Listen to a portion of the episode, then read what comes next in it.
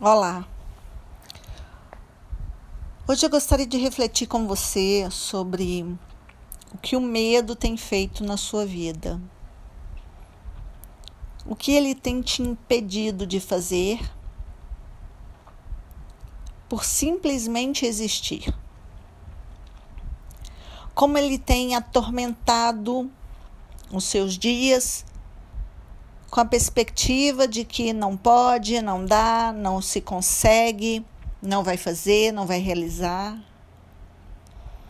99% dos nossos medos são apenas mentais, são imaginários, não vão existir nunca.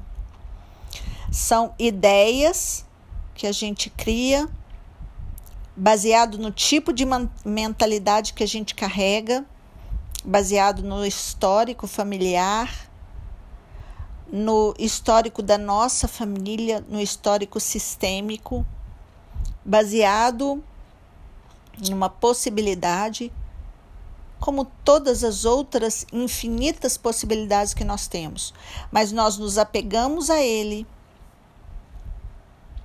e definimos às vezes a nossa vida. O medo tem te impedido de avançar, de crescer, de ganhar dinheiro, de ter resultados, de prosperar? Hoje eu atendi uma pessoa, um potencial incrível, que pode alcançar muitos resultados, muita coisa boa na vida. Mas tudo que eu falava, tudo que eu propunha, ela colocava um mas. Mas se mas e se? E no fim eu falei para ela: olha, se você não arrancar da sua vida esse mas e esse e se, você vai viver no limite.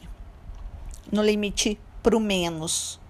No limite das, das questões da sua vida e sendo puxada para o menos, para o menor. E tanto para o menos quanto para o mais, a gente demanda a mesma energia vital. A gente precisa aprender a escolher. A escolher realmente a divindade, o melhor, o mais, a vida. Escolher o medo é viver o contrário do amor. E a vida requer conexão com amor. Reflitam.